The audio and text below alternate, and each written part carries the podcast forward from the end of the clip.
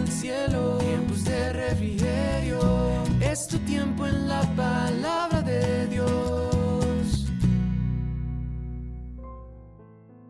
Muy buen día a cada uno de nuestros oyentes. Dios les bendiga.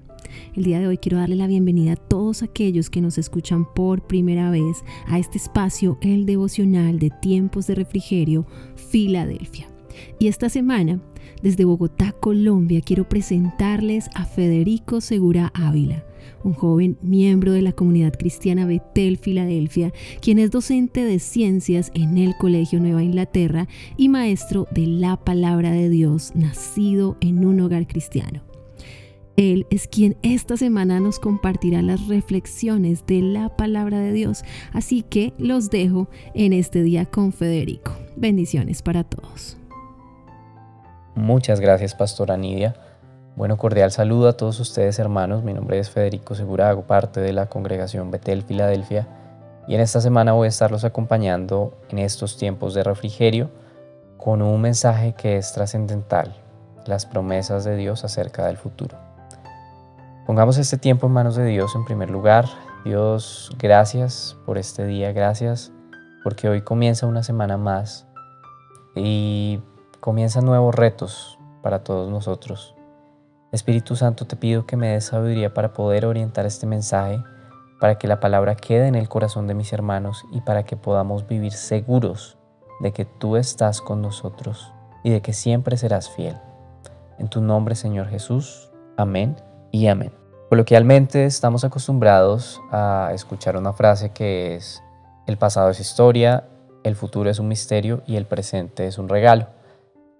No obstante, creo que esta, esta frase puede tener un análisis desde dos perspectivas. Desde una perspectiva eh, normal, llamémoslo así, de una persona del común, es muy cierto, lo que pasó ya pasó, no se puede volver a repetir, sea bueno o malo.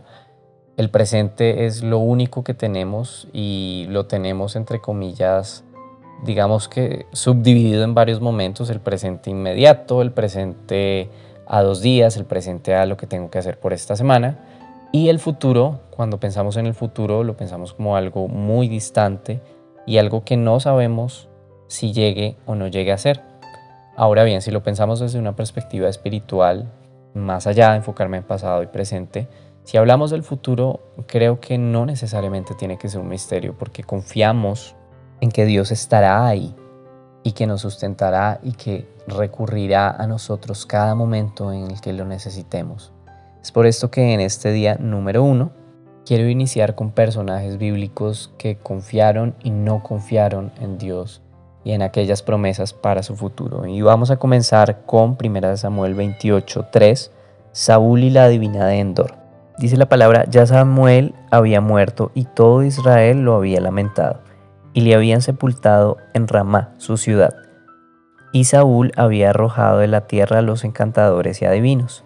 Se juntaron pues los filisteos y vinieron y acamparon en Sunem. Y Saúl juntó a todo Israel y acamparon en Gilboa. Y cuando vio Saúl el campamento de los filisteos, tuvo miedo y se turbó su corazón en gran manera. Y consultó Saúl a Jehová, pero Jehová no le respondió, ni por sueños, ni por Urim, ni por profetas. Entonces Saúl dijo a sus criados, Buscadme una mujer que tenga espíritu de adivinación, para que yo vaya a ella, y por medio de ella pregunte.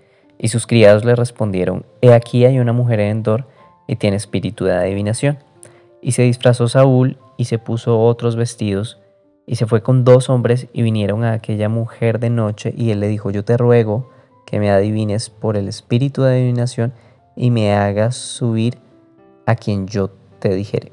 Claramente esta porción de la Biblia nos muestra a una persona de mundo que no tiene certeza en su futuro, que no vive una vida espiritual y que no confía en Dios todos sus propósitos.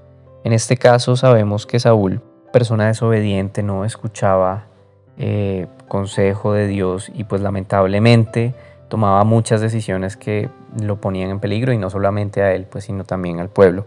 Y en su afán de saberlo todo y querer tener todo bajo control, pues tomó esta decisión de contaminarse con los espíritus de adivinación y tiene como consecuencia el que Dios quitara el reinado de su mano, ¿no? Si vamos a, al versículo 17, dice, Jehová te ha hecho como dijo por medio de mí, pues Jehová ha quitado el reino de tu mano y lo ha dado a tu compañero David. Como tú no obedeciste la voz de Jehová ni cumpliste el ardor de su ira contra Amalek, por eso Jehová te ha hecho esto hoy. En sentido, algo clave para que nosotros tengamos certeza en las promesas de Dios para el futuro es la obediencia. Si nosotros hermanos obedecemos la palabra de Dios, su escritura nos revelará la manera en que nosotros debemos de comportarnos y no solamente eso, sino cómo seguir cultivando una vida espiritual. Ahora bien, quiero que vayamos a Primera de Reyes 22, es creo que todo lo opuesto a, a lo que vemos con Saúl. Dice, Micaías profetiza la derrota de Acab. Y dice la palabra, tres años pasaron sin guerra entre los sirios e Israel. Y aconteció al tercer año que Josafat, rey de Judá, descendió al reino de Israel. Y el rey de Israel dijo a sus siervos, ¿no sabéis que Ramot de Galaad es nuestra?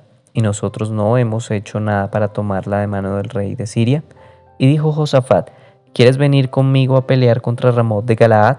Y Josafat respondió al rey de Israel, yo soy como tú y mi pueblo como tú.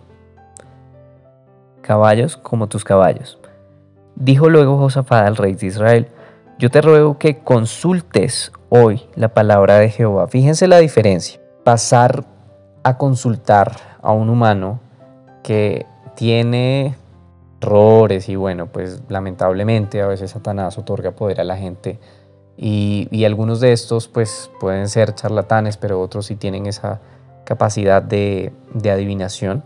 Este segmento de la palabra vemos es que la consulta se da directamente a las escrituras y es allí, hermanos, donde debemos de reposar constantemente para entender que Dios tiene un futuro prominente para nosotros. Si nosotros dáramos más en la palabra y le pidiéramos al Espíritu Santo que nos revelara las verdades que hay en ella, creo que en primer lugar tendríamos eh, la certeza de un futuro y en segundo lugar desarrollaríamos capacidades espirituales inalcanzables que creo que en nuestra mente no, no podemos dimensionar.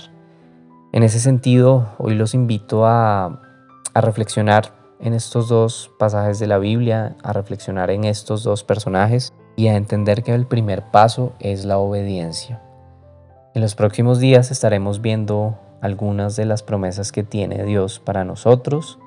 Entre esas están el cuidado y la protección, la paz y el descanso, la sabiduría, la vida eterna y la ayuda en las batallas. Vemos, Señor, te damos gracias porque en todo momento tú nos hablas con tu palabra.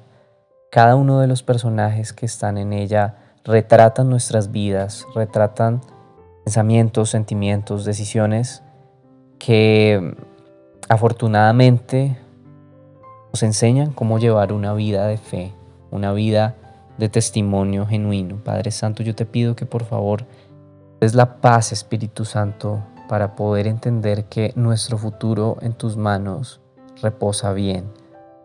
Calma, Espíritu Santo, calma toda ansiedad, todo miedo, toda sensación de inseguridad que mis hermanos puedan tener y permítenos comprender que es en la obediencia, en tu palabra que nosotros tenemos la certeza de la salvación. Señor, gracias por este día. Te entrego la vida de mis hermanos y que todo lo que planeen, Dios mío, Señor, se haga bajo tu voluntad. En tu nombre, Señor Jesús. Amén y amén. No olviden tener sus tiempos de adoración, sus tiempos de alabanza, para que vengan de la presencia de Dios, tiempos de refrigerio. Muchas bendiciones.